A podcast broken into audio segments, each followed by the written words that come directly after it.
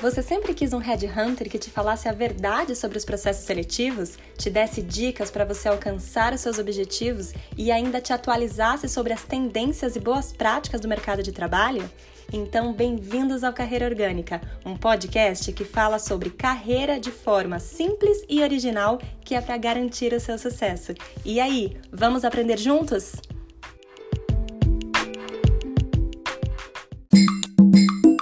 Hoje vamos falar sobre processo de integração dos profissionais.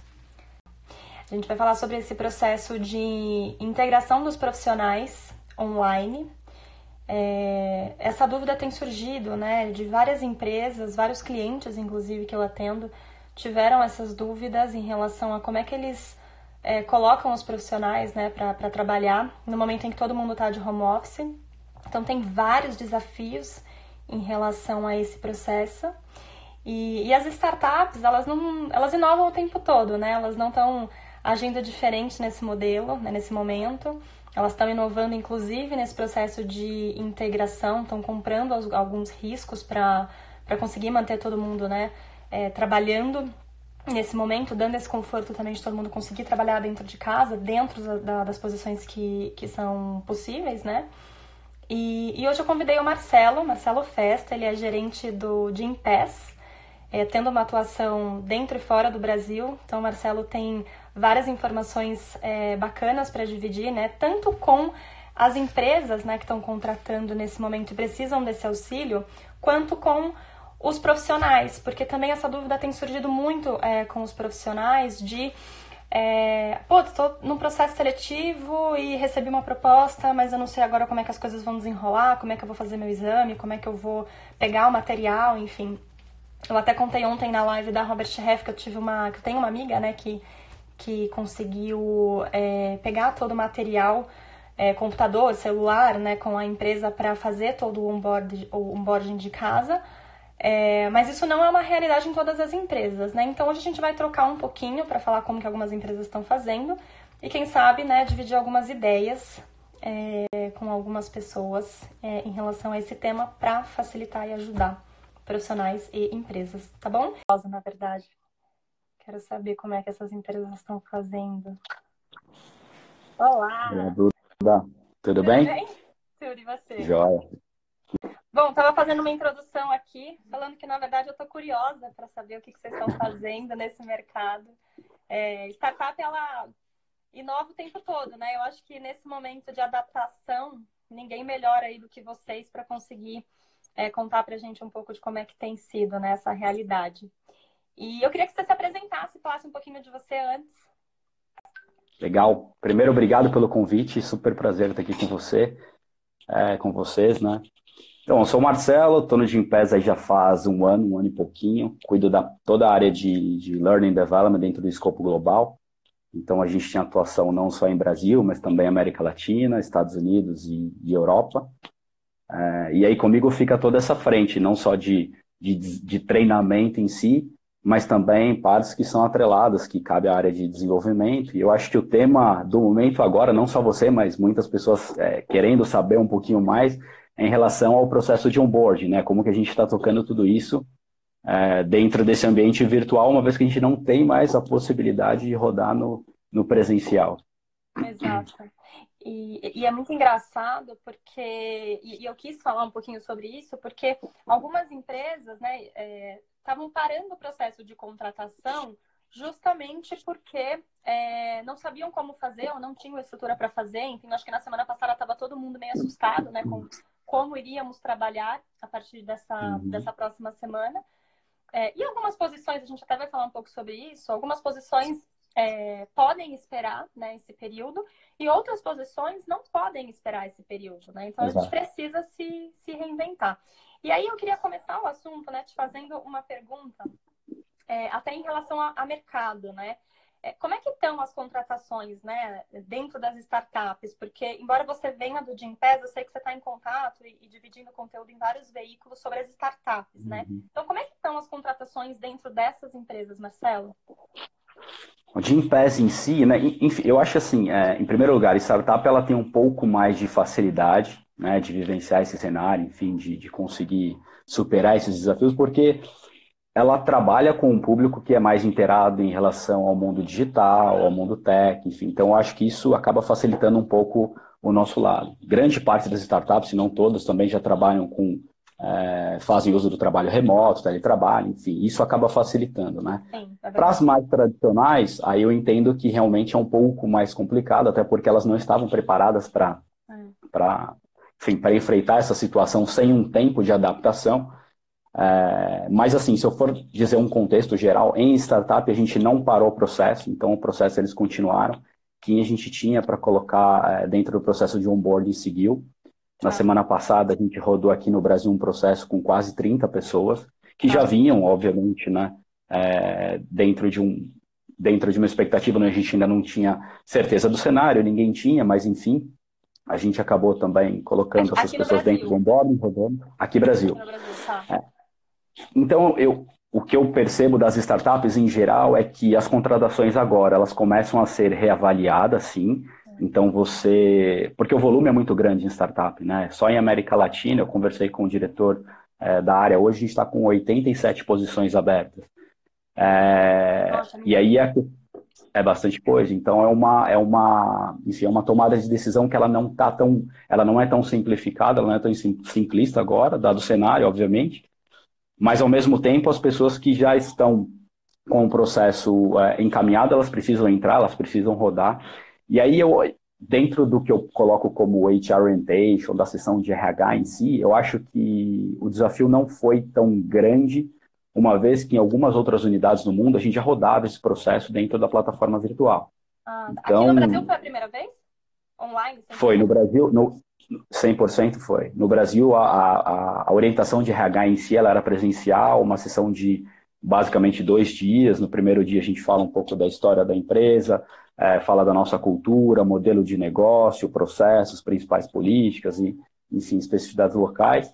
E aí, no segundo dia, as áreas se apresentam para dar aquele contexto geral, dar uma macrovisão é, de como as áreas se interrelacionam, visão do sistema em si. Tá. E, mas Estados Unidos a gente já rodava uma sessão virtual também, resumida, Europa também, algumas unidades a gente tem bem poucas pessoas.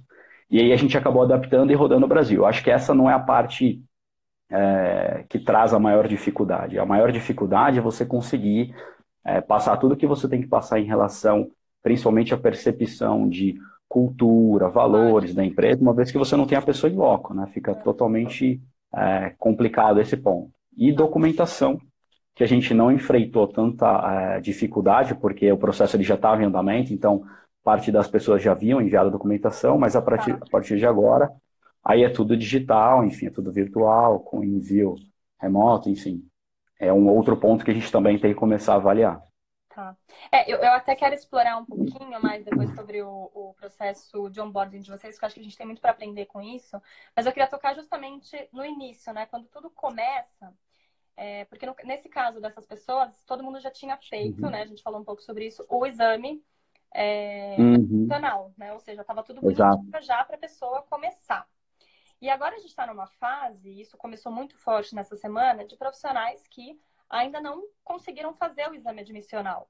E mais ainda, empresas que estão receosas de fazer uma proposta né, para um candidato, porque estão uhum. com dúvida é, dessa questão do exame é, admissional.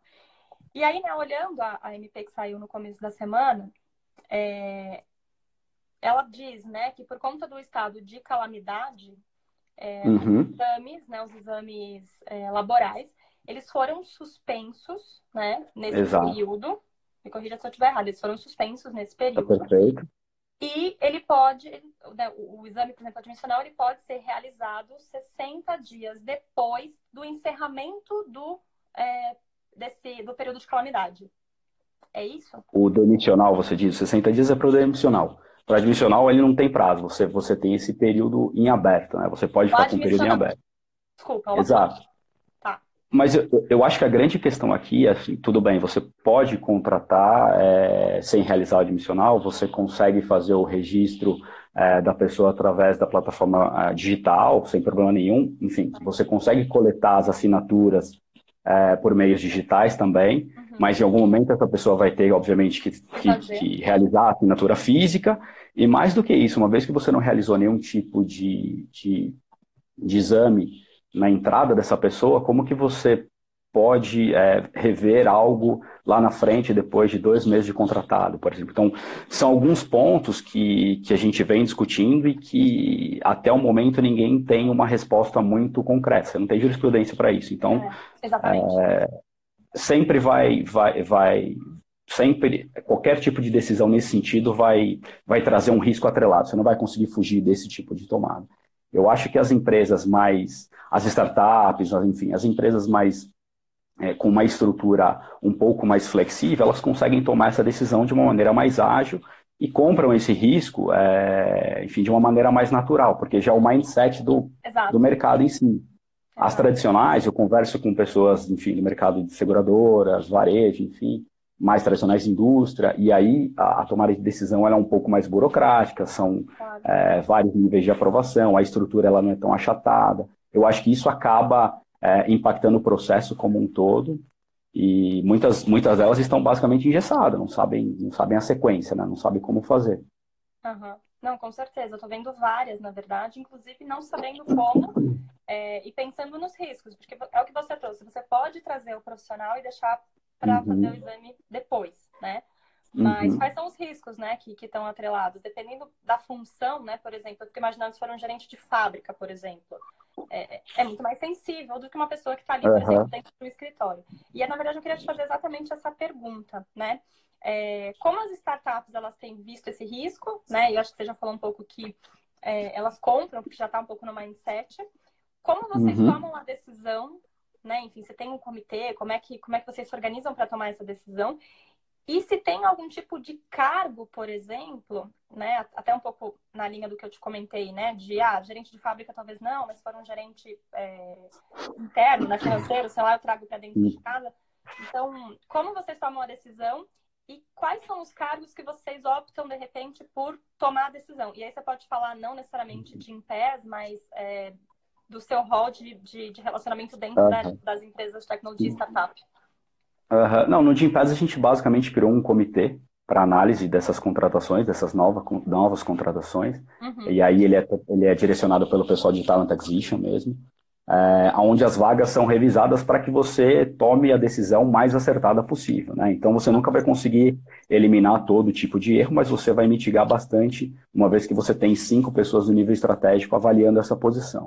Tá. É, como eu disse, são muitas posições, então em startup, enfim, startup é muito dinâmico, então é. toda semana basicamente você tem gente chegando, tem gente participando no onboarding, você tem que capacitar essa pessoa não só no processo é, virtual de orientação da RH, mas dentro dos 90 dias, então uma série de atividades que a pessoa tem que é. realizar para poder realmente começar a rampar e entregar o que é esperado, que os prazos, os projetos em startups são sempre super curtos, é, então eu acho que não só o Gimpass, mas é, toda e qualquer startup hoje, a maioria delas, enfim, é, tem algo parecido a um comitê, ou ter pelo menos pessoas do nível estratégico envolvidas na tomada de decisão em relação a essas contratações e também ao processo, né? Porque você tem que garantir é, o mínimo de segurança jurídica possível para que você possa continuar rodando, tentando levar a vida é, da maneira mais normal, dentro do que a gente pode chamar de normal Direto, hoje.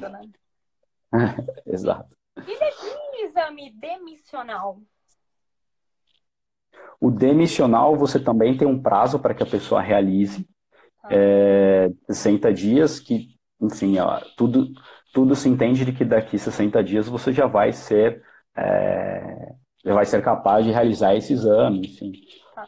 E tem é... também, é, acho que na, na própria MP, né, de que se, você, se o profissional fez um exame é, nos últimos uhum. seis meses, algum exame laboral nos últimos seis meses, ele está dispensado do exame demissional, ele não precisa fazer. Exato, exato, exato, exato. É uma outra possibilidade.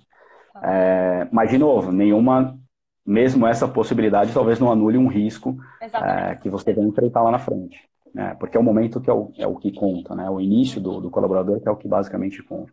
Com certeza. É, na verdade, esse nem é o tema é, especificamente da, do nosso bate-papo, mas eu quis trazer justamente porque tem muita gente com dúvida.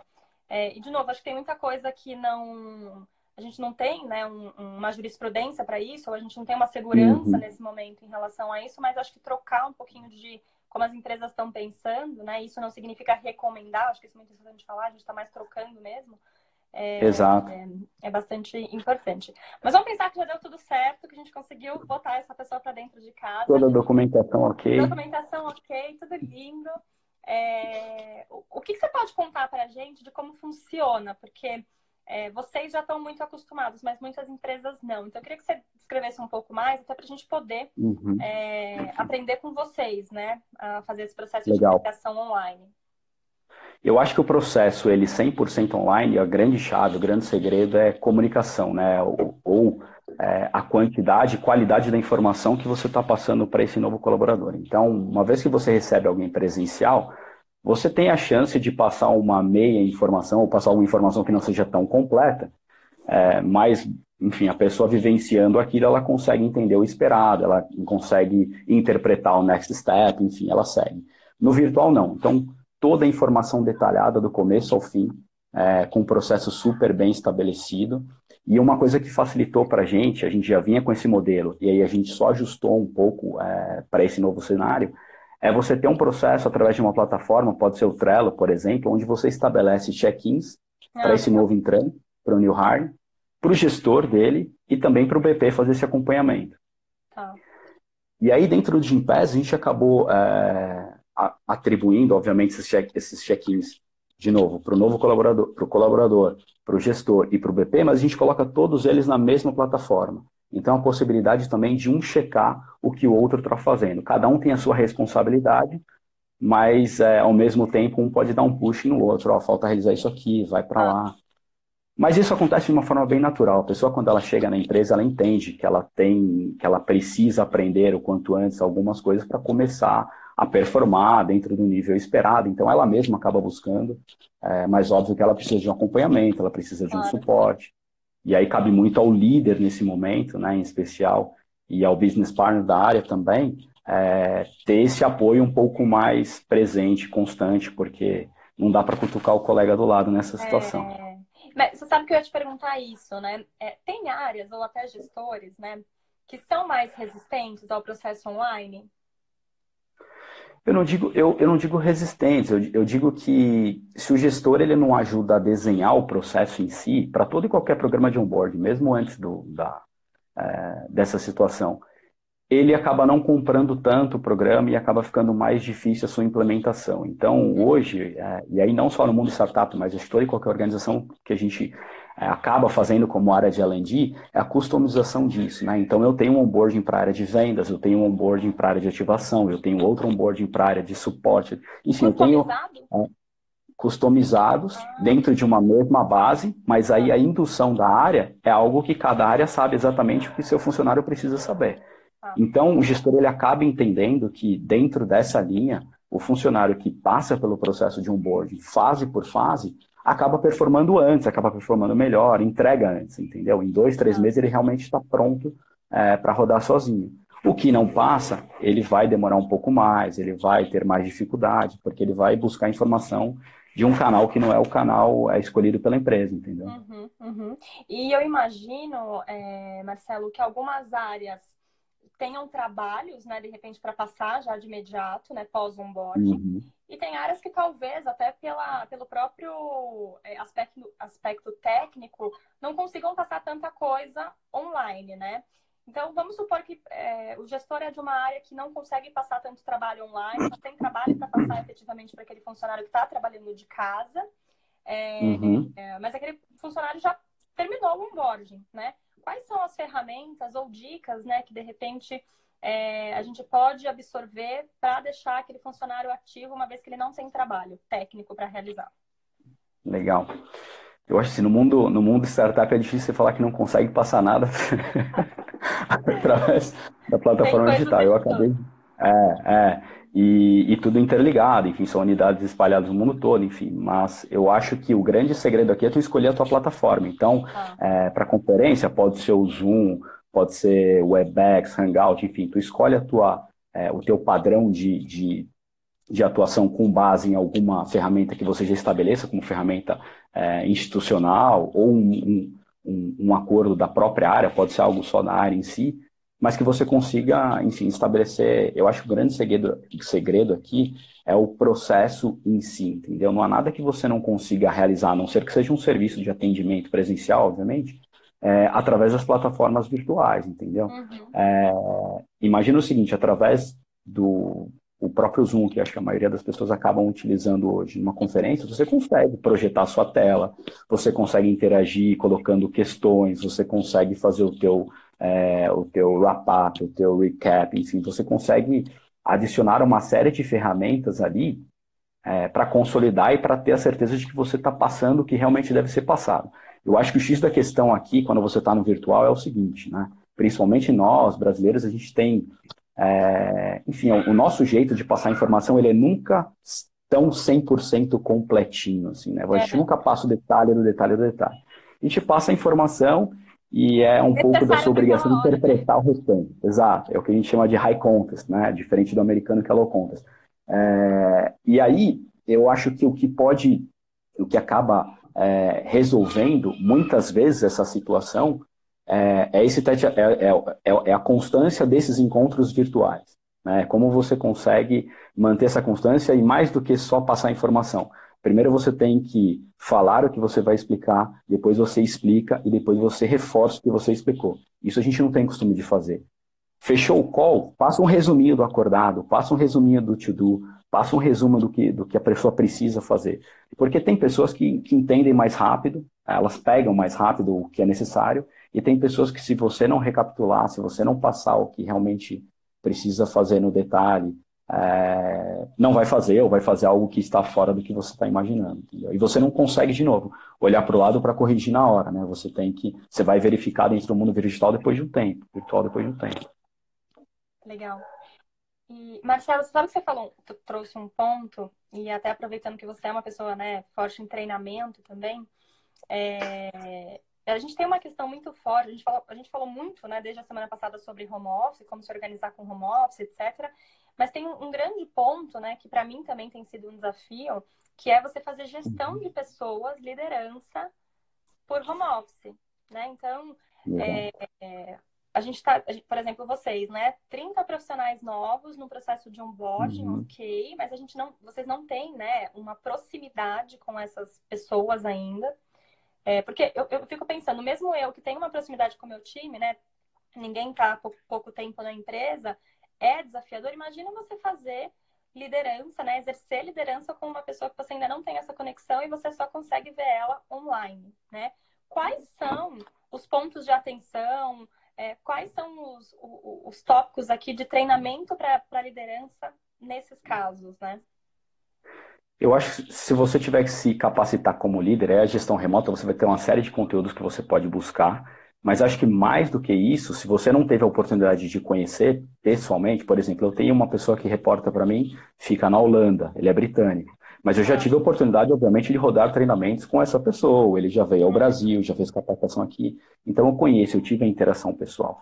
Se você nunca encontrou, eu acho que o grande X da questão, a grande sacada, é você marcar sessões e aí para para bate-papos mais descontraídos, né? Aí você vai ter que ser um, ter um approach um pouco mais de relationship based mesmo. Você vai ter que buscar um pouco mais de assuntos extra trabalho para poder é, conseguir uma conexão um pouco maior do que você teria dentro de um, de um ambiente normal.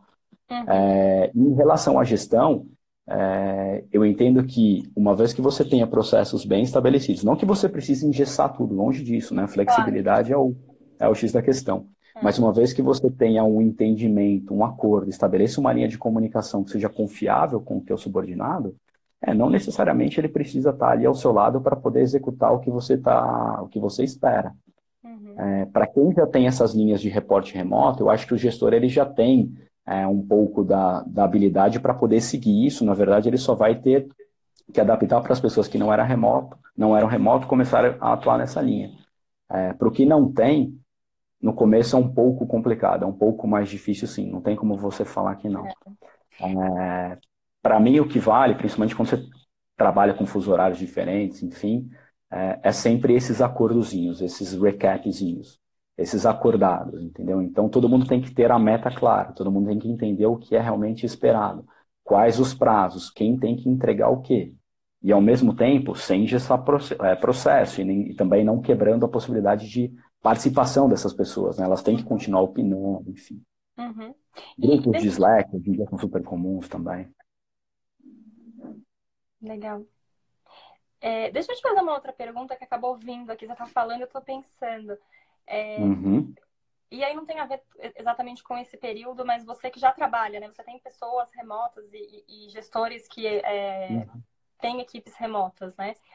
Existe é, um número, sei lá, maior de turnover, por exemplo, ou menor de turnover nesses casos de gestão remota ou é normal? Não, nada... não necessariamente. A gente já fez esse estudo é. É, e, e, não necessariamente a gente consegue comprovar que isso é, impacta na percepção ou, ou impacta na, na, permanência ou não daquele colaborador. É óbvio que quando você tem uma gestão remota, cargos mais seniors rodam melhor, funcionam melhor. Então, pessoas em geral, tá? Não é uma regra, mas pessoas mais júnior, elas demoram um pouquinho mais é, para entender quais são as responsabilidades, para não precisar é, de uma gestão tão próxima, né? Então, cargos mais seniors, eles, eles acabam é, performando melhor. Mas, de novo, é em geral. Eu tenho uma pessoa super jovem no meu time que ele pode estar aqui ou pode estar na Indonésia, ele vai performar super bem com, e eu não preciso ter aquela gestão constante, enfim. Eu acho que vai muito do profissional, né? Esse período ele vai colocar muita gente é, em provação no sentido de mostrar como você consegue é, se ajustar, é, superar os desafios, se organizar e continuar entregando dentro de um ritmo é, que é o esperado. As empresas, apesar de muitas delas com a porta física fechada, continuam operando e continuam demandando dos funcionários, a grande maioria. É. Exatamente. E, e, Marcelo, você, o que, que você acredita que as, as empresas mais tradicionais, você já trabalhou né, em outras indústrias, uhum. e você viveu essa realidade, o que, que elas vão aprender com as startups né, nesse momento? Ou estão aprendendo, eu, né? Uh, eu acredito que o que vai o que realmente acaba e vai acabar impactando é essa questão de processos mais flexíveis e processos é, não só menos engessados, mas processos mais virtuais, né? Processos que acabam rodando mais no mundo digital. É simples falar isso, mas grande parte das organizações ainda tinha um preconceito muito grande em relação a realizar programas totalmente virtuais, é, em criar learning paths dentro de plataformas digitais com pouca interação pessoal, o que vale como treinamento para muitas organizações ainda é, são as pessoas dentro de uma sala, com aquela foto de fechamento para o grupo. Óbvio, é sempre mais gostoso estar com todo mundo junto dentro de uma sala, você fazer os roleplays, você fazer as atividades. É, mas tem muita coisa que você consegue rodar através de plataforma digital, uhum. atingindo o mesmo objetivo, com a mesma qualidade e com um custo muito reduzido. Então, eu acho que as grandes que ainda não estavam é, adotando esse tipo de iniciativa, nessa situação elas se veem obrigadas e depois disso, com certeza, é, o cenário vai se manter. Não 100%, mas claro. muita coisa vai acabar migrando para o mundo virtual, com toda certeza. E você acha que esse é o maior impacto né, que a gente vai é, ter na nossa nova jornada de trabalho? Eu acho que esse é um dos impactos, né, a questão da flexibilização, todo mundo olhando para essa questão. É, um outro impacto também, que as empresas provavelmente começam.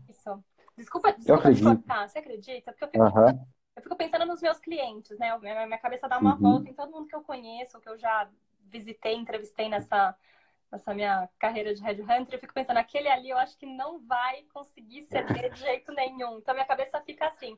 Você acha que realmente as pessoas vão mudar a forma de ver o trabalho? Eu entendo, eu entendo, que ele não cederia se ele tivesse uma opção. Então ele vai passar agora pelo menos 30 dias, é. sendo bem otimista, 30 dias sem essa opção. Então ele vai perceber que não é tão ruim, ele vai perceber que as pessoas não param de trabalhar porque elas não estão é, ao seu lado, à sua frente. Ele vai perceber que alguns processos é, são bem mais custosos para a organização é, por rodarem dentro de um, de um modelo mais tradicional que poderiam ser flexibilizados. Ele vai entender que os profissionais são adultos, porque muitas empresas ainda tratam o profissional como criança, né? Eu coloco uma série de regras, uma série de codes ali, porque eu acho que se eu não colocar isso, a pessoa vai começar a tacar spray na parede. Não, todo mundo ali são todos adultos com responsabilidades, muitos pais, mães, com família, é, cidadãos, eles sabem o que eles têm que fazer.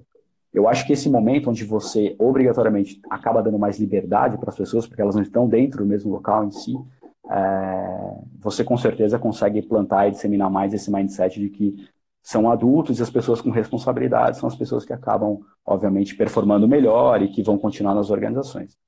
Quem não conseguir é, se organizar, manter um, um, nível mínimo de performance e ter a responsabilidade necessária para trabalhar dentro desse período, é, aí sim eu acho que vai sentir bastante com esse período pós-crise, porque agora é um momento que está todo mundo observando é, todas as possibilidades e todas as performances, enfim, tudo fica muito mais evidente nesse momento, né? Não, com certeza, com certeza. Marcelo, veio uma pergunta aqui que eu gostei, eu queria te fazer aqui, ó, que se você imagina que algumas empresas vão descobrir economias nos processos, né, depois desse momento. Com certeza. Com certeza. Com certeza. Eu acho que, divulgando ou não, todas as empresas, do momento zero onde se estabeleceu a restrição de locomoção, já começaram a pensar é, quais são os saves possíveis. Né? Então, desde renegociação de contrato, que seria o padrão, até virtualização de uma série de processos. É, então, assim, eu enxergo que Obviamente, muita empresa vai sofrer com esse período, muita empresa vai ter que se adaptar bastante com esse período, uhum. mas também é uma boa, é, mas também enxerga uma série de possibilidades e oportunidades é, pós-crise, né? durante e pós a crise em especial. É, e talvez, enfim, o que eu entendo como, como, como cenário futuro são empresas mais flexíveis, com estruturas mais achatadas. Eu acho que isso impacta bastante. É. Uma empresa muito hierárquica, uma empresa muito verticalizada, Imagina o seguinte, hoje eu contrato e não necessariamente eu preciso cancelar uma contratação por conta desse cenário. Eu posso tá. simplesmente tirar de um time de tech B e passar para um time de tech C, tá. dentro de uma estrutura achatada, onde eu não tenho muitos layers, entendeu? Uhum. É, agora, se eu tenho uma empresa que ela tem é, lá um analista júnior, pleno, sênior, super sênior, coordenador 1, coordenador 2, coordenador 3, gerente, gerente, super gerente. Aí fica mais complicado você, é, você transitar dentro dessas linhas, você tomar qualquer tipo de decisão é sempre mais complicado. Você tem os ranges salariais que impactam e são super diferentes, enfim. É, eu acho que as empresas vão acabar buscando mais simplicidade depois dessa, uhum. desse, desse período nosso aqui. Uhum.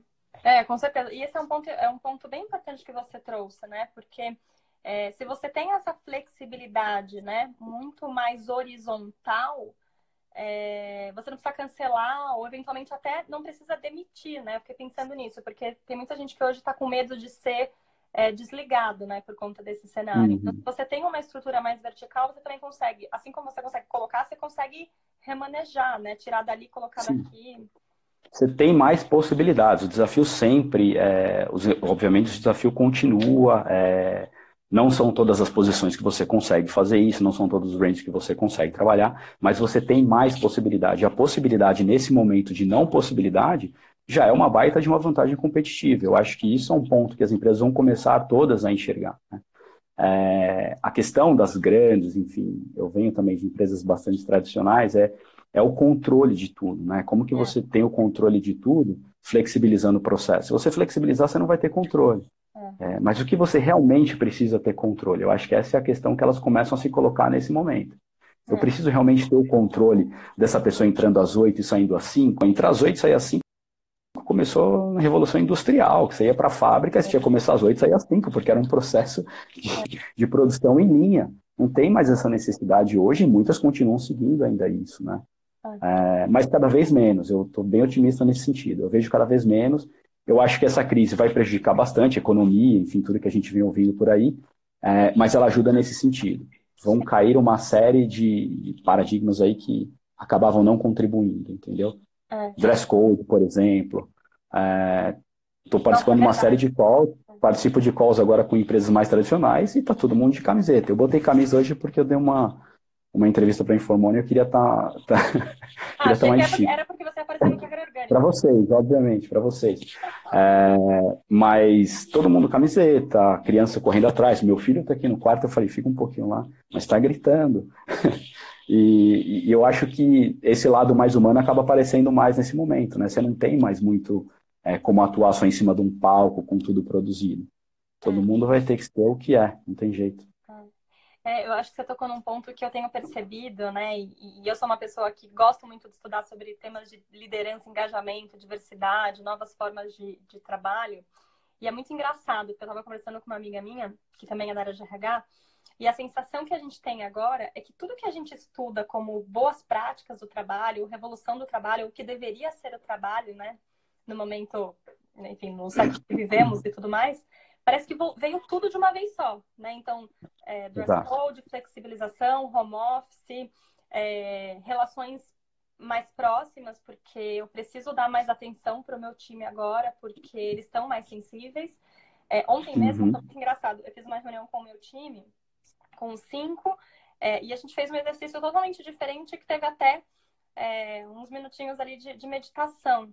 E depois a gente acabou, eles começaram a falar, gente, a gente nunca imaginou que às 11 da manhã a gente já está fazendo todo mundo junto uma meditação. E foi, e foi muito importante, porque no final do dia, cara, a gente, a gente né, trabalha numa empresa de resultado, uma empresa 100% focada né, no, no resultado e tudo mais, mas se a gente não olhar é, para as pessoas agora, elas vão pirar. Então a gente tem que fazer uma gestão muito mais humanizada nesse momento, embora tecnológica, muito humanizada, para a gente conseguir garantir que as pessoas vão estar tá bem porque senão elas não vão produzir, né? Elas não vão conseguir se manter ali.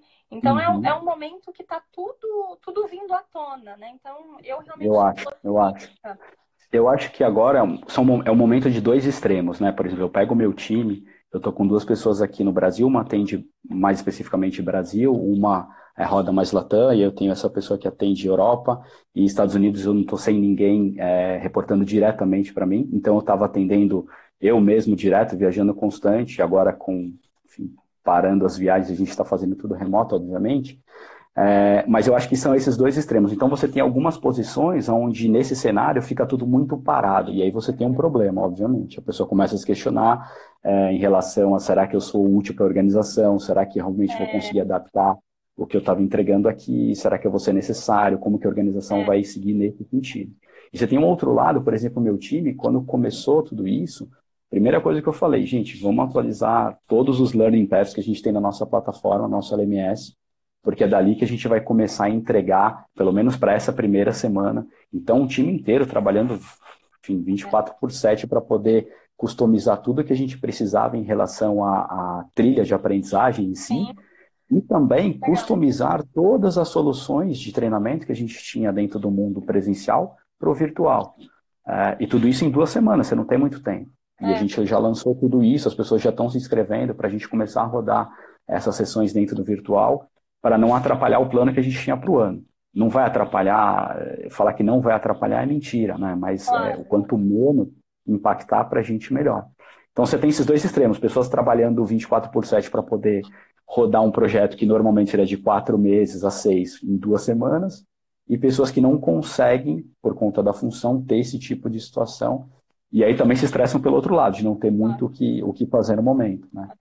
É, mas eu acho que é, é, exatamente esse o equilíbrio, né? Porque tem gente que tem coisa para fazer, mas está tão aflito com várias coisas que se você não dá essa atenção para a pessoa descer um pouco e se acalmar, ela não consegue uhum. desempenhar. E aí, nesse momento, é muito sensível, né? Então, acho que sim, vale aí a dica para os gestores, né, conseguirem analisar e ver a melhor forma, né, de, de, Agora é entender com cada um, e cada um, cada pessoa vai responder de uma forma, né, independente da senioridade, independente do tempo de casa, é. Do cargo, cada pessoa está com uma série de situações pessoais e profissionais ali na cabeça, tá. umas vão precisar mais, outras menos, a questão é você balancear isso. Exatamente. É, Marcelo, muito obrigada, é, foi muito rico, Valeu. apareceu várias coisas e e é bom saber que tem empresas né, que continuam né, trabalhando bastante, que continuam fazendo a economia girar. Eu acho que é, a gente tem um cenário muito sensível, né, de muita preocupação, é, mas eu falo que a gente tem que tentar aprender o, o, o, o máximo possível dessa situação. E te ouvir, assim, acho que foi muito rico é, e vai ajudar muitas empresas, muito, muitos profissionais aí nessa, nessas próximas semanas. Então, muito obrigada. Se você tiver alguma dica final, enfim, alguma coisa que você queira Legal. falar. Eu acho, como dica final, o que eu estou falando para o meu time, né? Vamos trabalhar, trabalhar, trabalhar, trabalhar, é, sem perder o ânimo. É, isso logo passa, né? A gente tem que, enfim, buscar o otimismo aí, apesar de você ligar a TV e só ver mensagens negativas, mas acha o teu otimismo, acha a tua força é, e continua trabalhando porque logo passa. Exatamente. Obrigada, viu? Foi muito rico. Valeu, obrigado você. É...